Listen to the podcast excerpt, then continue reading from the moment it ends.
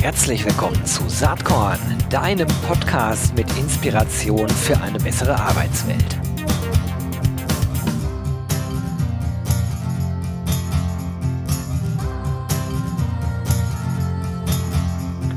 Hallo und herzlich willkommen zum Saatkorn Podcast. Heute ist im weitesten Sinne unser Thema äh, Digital Readiness, digitale Transformation, Digital Maturity. Das sind so Stichwörter, die heute eine große Rolle spielen werden.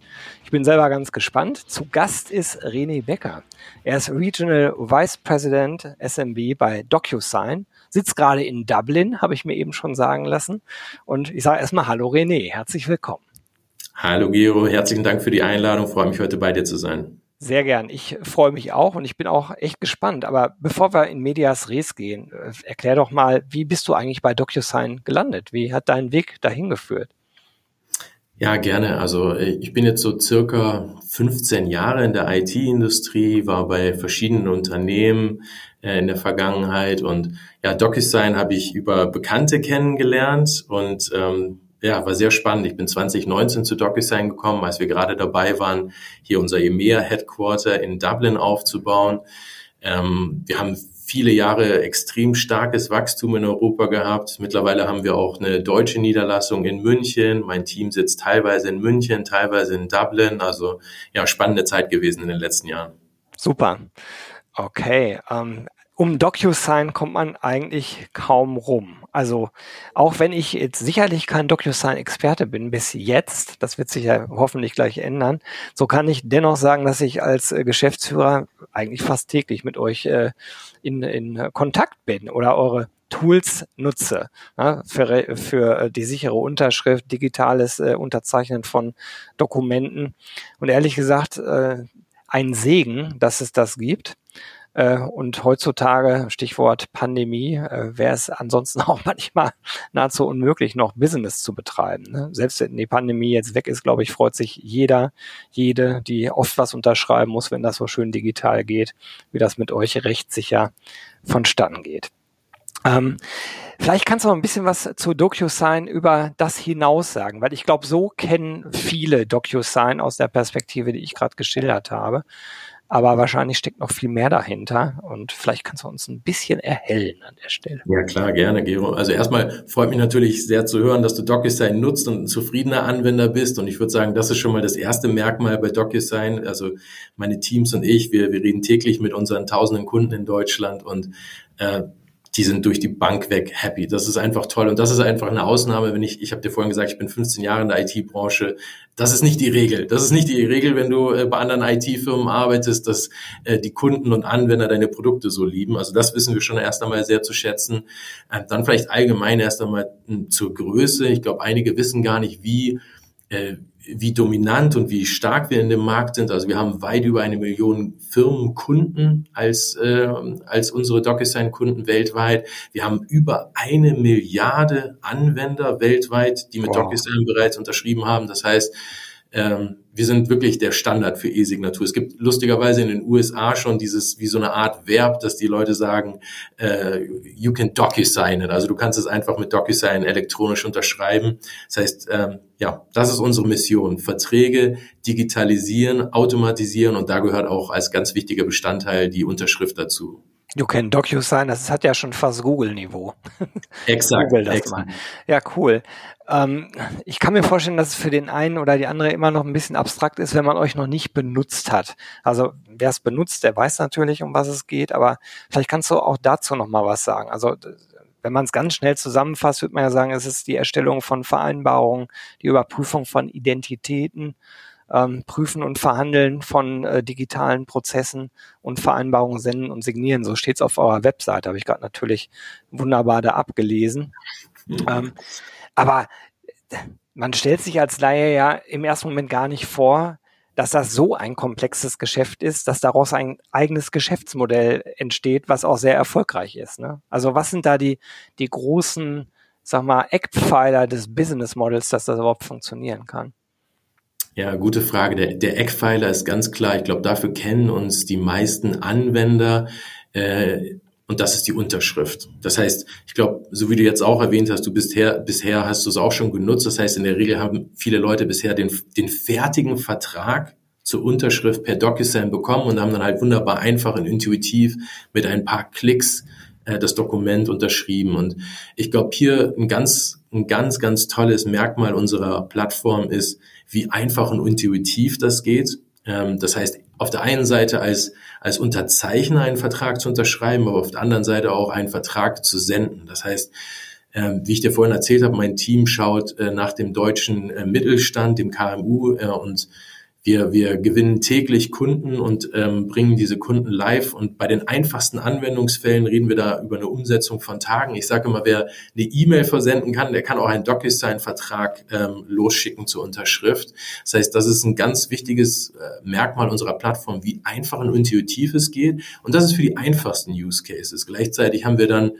äh, die größten DAX-Konzerne, die extrem kompliziertes Verträge mit uns umsetzen. Und ähm, zu dem ersten Punkt, den ich initial gesagt habe, ja, unser Eckpfeiler und dafür, wofür bekannt sind, ist die digitale Signatur.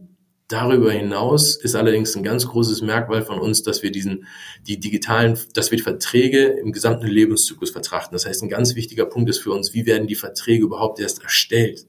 Bei ganz vielen Kunden sehen wir sehr, sehr viel Komplexität dass man erstmal den Vertrag dahin bekommt, dass man sagt, der ist fertig zur Unterschrift. Das heißt, dieses ganze, die Verhandlung äh, mit unter, unter Umständen verschiedensten Parteien, mehreren Parteien, Anwälten etc. Das heißt, diesen ganzen Teil zu streamline ähm, und ähm, so effizient wie möglich zu gestalten, gleichzeitig am Ende Integration von Daten dieser Verträge in die verschiedensten Systeme, die Identifikation der Signer, ein ganz, ganz großes Thema bei uns. Wir haben dort speziell Lösungen super relevant für den deutschen Markt lanciert.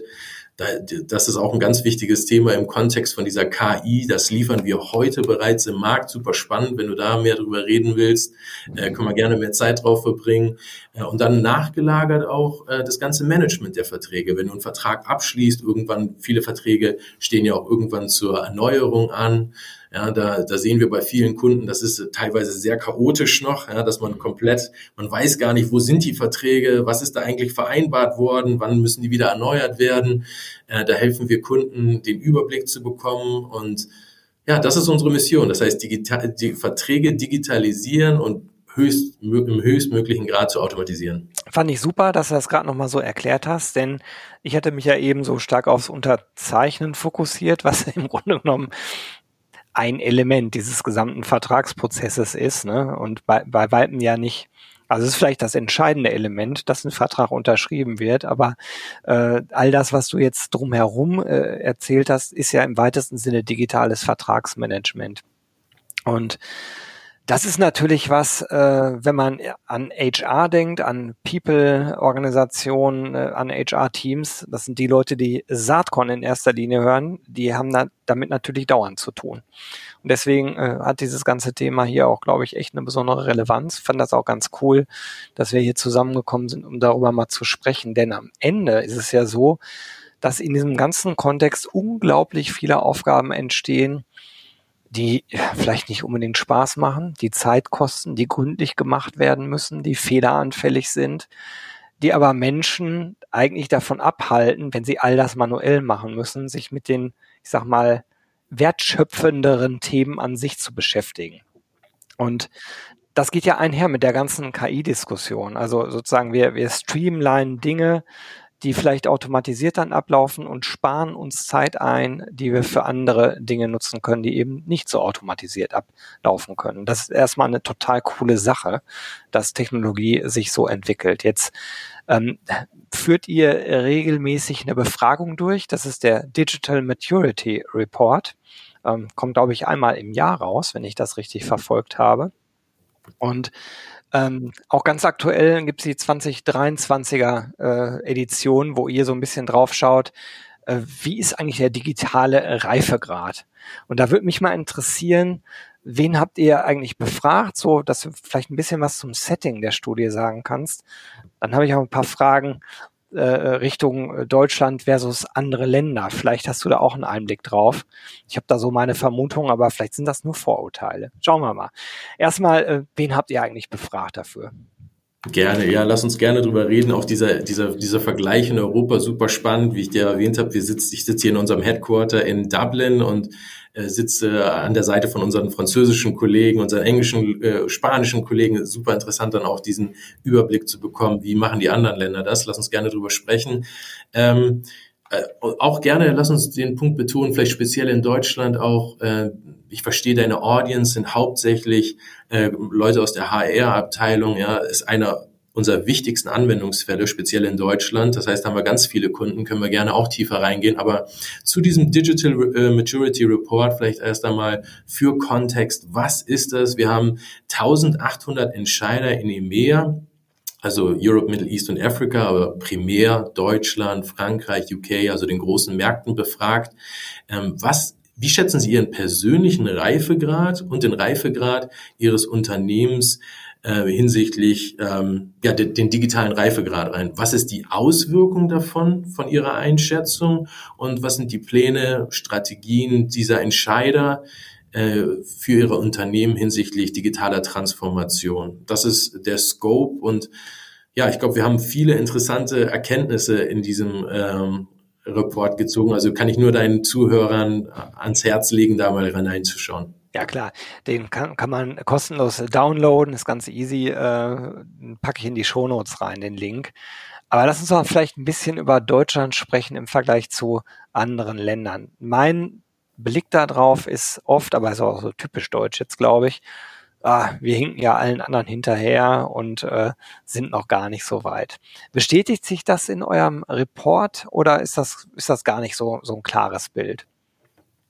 Äh, in dem Report ja, teilweise. Und dann kann ich dir auch einfach aus dem alltäglichen Arbeiten sagen, wenn du einfach in, in einem Gespräch bist mit den, mit meinen äh, Kollegen, die hier nach den anderen, dir die, die, die, den französischen Markt oder den englischen Markt oder auch andere Märkte in Europa beurteilen, muss man leider sagen, ähm, ja, wir haben, wir haben Aufholbedarf, so würde ich es einmal zusammenfassen, ja.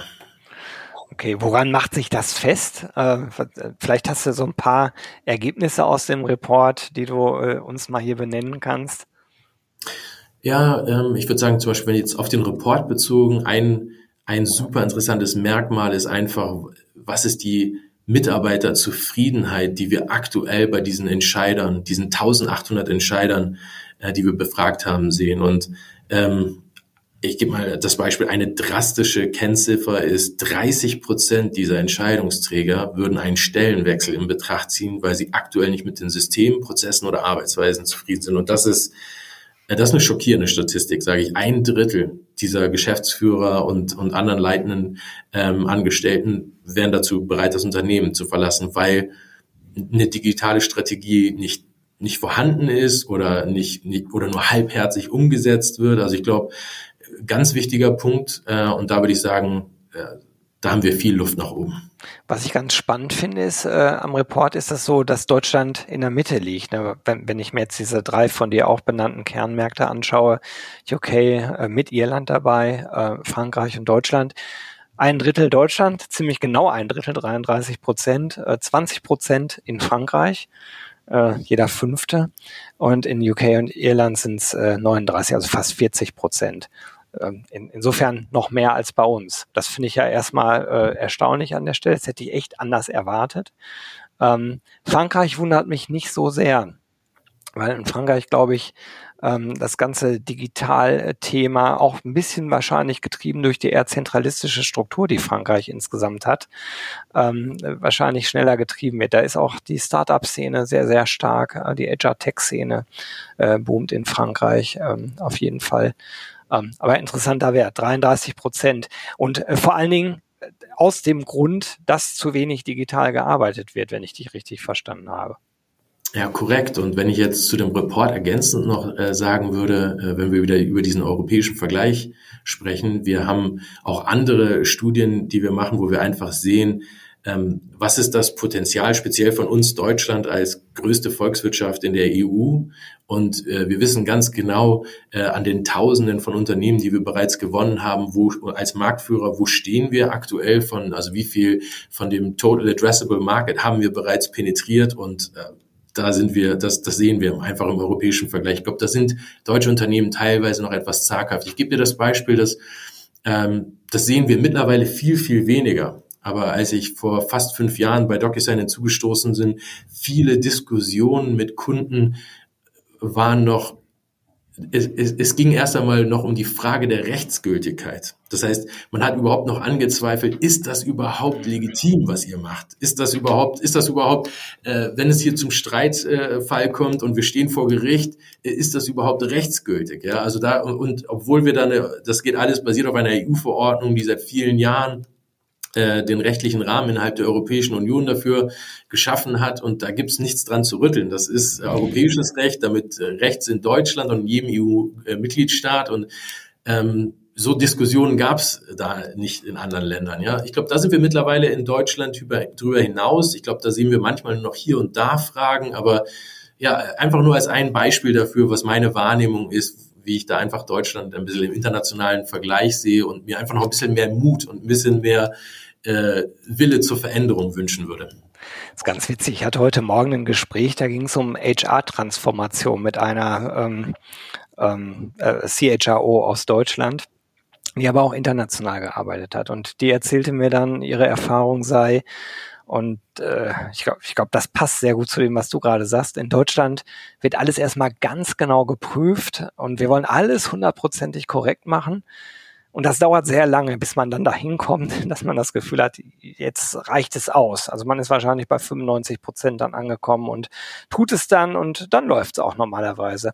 Wohingegen in anderen Regionen, sie erwähnte jetzt Asien, wo sie mehrere Jahre verbracht hat, also diese Can-Do-Mentalität viel mehr da ist, gesagt wird, ey, lass uns einfach ausprobieren ja. und wir lernen auf dem Weg, was daran nicht funktioniert. Das sind einfach unterschiedliche Vorgehensweisen die sich dann äh, unter Umständen natürlich auch in solchen Studien spiegeln.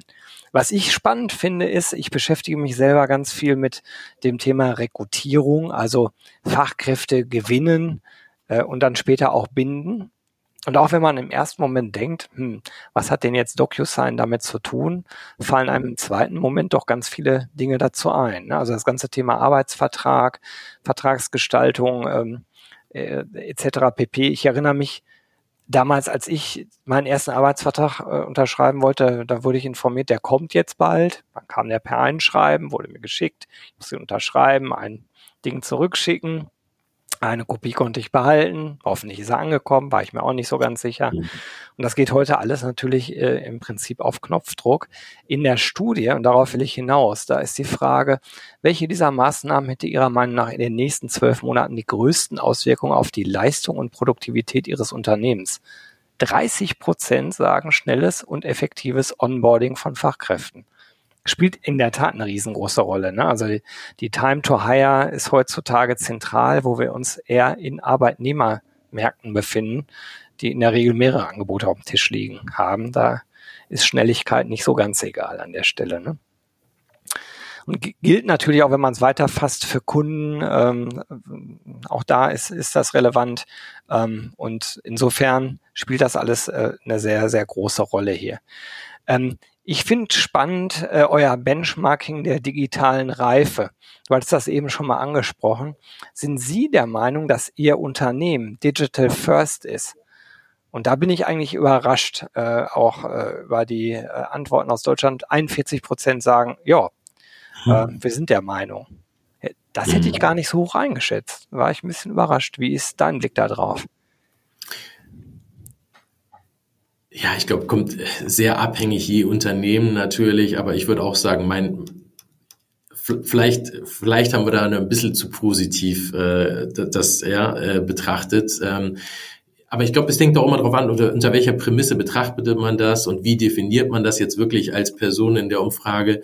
Ähm, ich finde spannend, was du angesprochen hast, weil was versuchen wir mit der Frage wirklich zu verstehen und wir versuchen äh, damit zu verstehen, wie wie ein Unternehmen mit, mit diesen ganzen Veränderungen umgeht. Und äh, da sage ich, im, im, im, im Worst-Case-Szenario haben wir vielleicht das Szenario, dass eine Firma nur reagieren kann auf Veränderungen und im, im, besten, im besseren Szenario fangen sie an, proaktiv solche Veränderungen äh, am Markt zu sehen und zu analysieren und, und sich darauf äh, proaktiv einzustellen. Und äh, am, am ganz anderen, am, am optimalen Ende des Spektrums haben wir dann ein Unternehmen, was was diese, diese Veränderung als Möglichkeiten sieht, als Opportunities und die äh, als eine Chance sieht, sich gegen die Mitarbeiter, äh, sorry, gegen, sich gegen andere Firmen durchzusetzen und die, die Position am Markt zu stärken. Und da wollen wir wirklich hin. Und ähm, da sehen wir Digital First äh, Unternehmen, äh, die, da, die können da wirklich dominieren. Und da würde ich mich wirklich fragen, wie viele solcher Unternehmen haben wir in Deutschland schon am Markt? Da haben wir garantiert einige, aber sind das, ist das in der Höhe? Würde ich auch skeptisch sehen. In der Höhe, wie es sein sollte, oder in der Höhe, wie es der Report jetzt sagt? Ich glaube, wir haben 1800 mit, äh, wir haben 1800 Entscheider in ganz EMEA befragt. Ja. Von daher, ich glaube, das ist schon repräsentativ. Aber nee, das, ähm, das glaube ich auch. nicht. ich, ich meinte aber, jetzt, ja. haben wir in Deutschland genügend Unternehmen, die, äh, die so aufgestellt sind? Auf, da würde ich ganz einfach sagen, auf keinen Fall. Also, also den Tausenden. Auch, würde ich ja. auch sagen. Und was ich ganz spannend finde in dem Zuge, ihr habt auch die, die Frage da drin, hat Ihr Unternehmen Investitionen in beziehungsweise den Einsatz von digitalen Technologien geändert? um in einem sich schnell verändernden Geschäftsumfeld wettbewerbsfähig zu sein. Das ist ja im Grunde genommen die digitale Transformationsfrage. Mhm. Und da finde ich interessant, dass Deutschland vorne liegt gegenüber äh, Frankreich und UK, die jeweils 69 Prozent Ja sagen. Deutschland, da sagen 64, äh, 74 Prozent. Ja, das ist so. Also anscheinend ist die Eigenwahrnehmung da ähm, und da habe ich jetzt auch keinen Grund, warum ich sagen sollte, das stimmt nicht. Da passiert eine ganze Menge.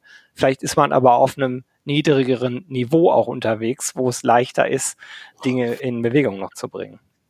Ja, wir haben allerdings, äh, wir, wir wollen, wenn ich jetzt auch mal das Positive betrachte, ne, weil natürlich, wir haben, wir haben einige Herausforderungen vor uns, aber wir haben garantiert auch wirklich super innovative Kunden. Ich gebe das Beispiel, ich war vor einigen Tagen in München bei einem unserer Kunden. Äh, das ist ein Unternehmen in der klinischen Forschung und äh, mit äh, etwas über 200 Mitarbeiter und da ist jeder Mitarbeiter im Unternehmen ein DocuSign-User. Und wir haben so eine breite Basis an Anwendern in diesem Unternehmen und so viele verschiedene Anwendungsfälle.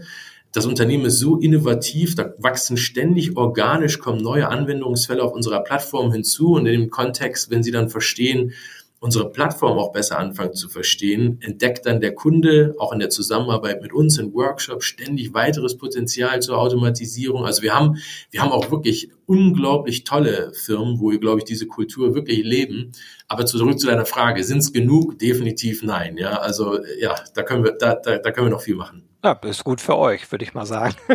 Aber vielleicht kannst du noch ein bisschen was zur Plattform an sich sagen, weil man könnte ja DocuSign auch lediglich als Tool verstehen, was irgendwie ermöglicht, digital zu unterschreiben. Offensichtlich äh, habt ihr deutlich mehr im Angebot.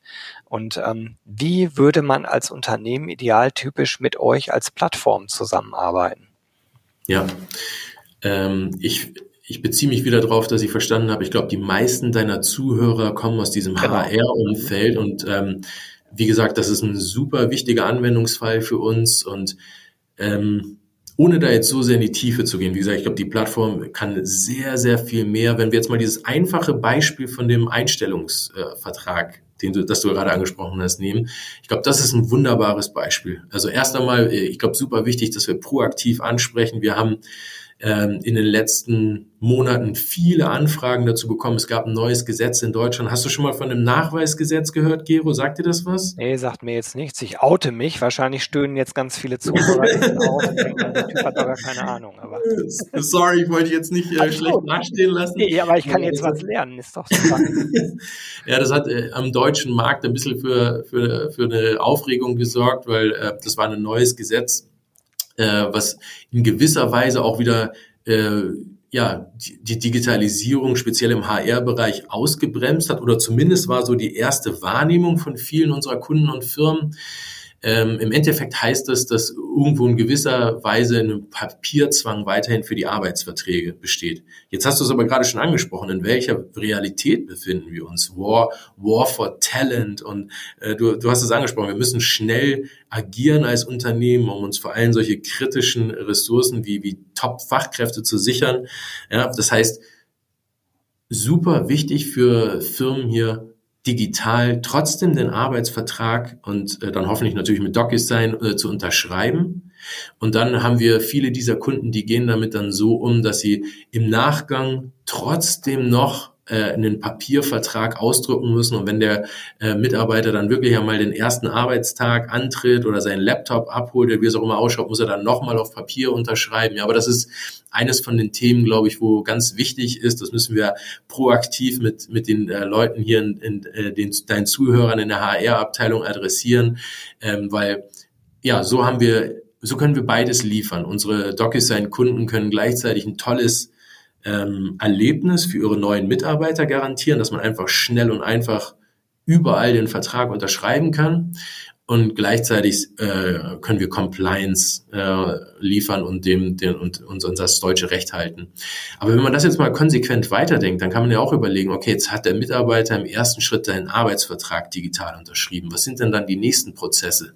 Und da sehen wir bei unseren Kunden im nächsten Schritt würden dann vielleicht Daten, die relevant sind, von dem Kunden digital mit DocuSign eingesammelt werden. Ich gebe mal das Beispiel zum Beispiel die äh, Bankinformationen, damit man die, das Gehalt auszahlen kann oder andere Informationen müssen in andere relevante Systeme eingespeist werden. Ja? Also das sind, äh, wenn man einmal anfängt, in diese Richtung zu denken, dann entwickeln sich eigentlich darauf basierend immer weiter organisch äh, weitere Use Cases in der Abteilung und dann im Unternehmen. Und ja, das ist ein wunderbares organisches Wachstum, was wir da bei den äh, Firmen sehen. Super. Wir nähern uns schon fast dem Ende dieses Talks. Er ist wie im Fluge vergangen. Äh, ich finde das ganz faszinierend, was du zu erzählen hast. Ähm, Saatkorn hat den Claim Inspiration für eine bessere Arbeitswelt. Jetzt hast du schon eine ganze Menge eigentlich Inspirierendes gesagt, aber vielleicht gibt es irgendwas, wo du in letzter Zeit drüber gestolpert bist. Vielleicht ein Erlebnis beim Kunden oder ein Kommentar oder ihr habt irgendwas in einer, in einer Roadmap, wo du sagst, das ist äh, bahnbrechend, ähm, was vielleicht die ZuhörerInnen inspirieren wird. Vielleicht hast du Lust, da noch was zu teilen. Gerne und ähm, ja, bahnbrechend für uns ist, wir haben in diesem Jahr unser Produkt äh, lanciert, was speziell, ähm, ich glaube, also äh, super relevant für den deutschen Markt ist. Das heißt, wir nennen das DocuSign ID Verification äh, Premier.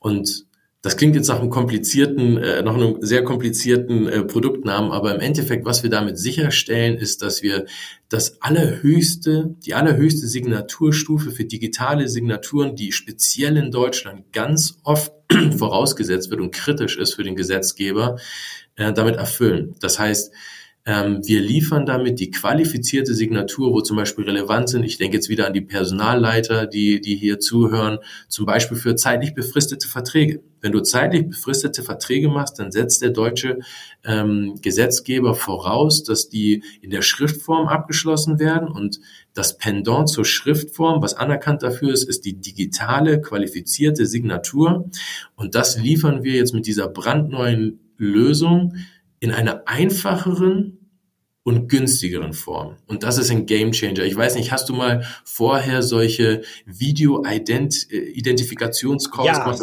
Ja? Hast du das gemacht? Ich weiß okay. mir die ganze Zeit auf die Zunge, weil ich mir nicht sicher bin, ob ich das äh, für DocuSign machen musste. Und mein Erleben war absolut painful, weil ja. du musst den Personalausweis in so eine Kamera halten, in einem bestimmten Winkel, äh, kippen, Rückseite, Vorderseite, dein Gesicht muss im Hintergrund noch sichtbar sein und du wirst begleitet äh, von jemandem, der in irgendwo in einem Callcenter sitzt und dir auch nicht richtig erklären kann, was du machen sollst. Also das fand ich schon extrem painful, diesen Prozess.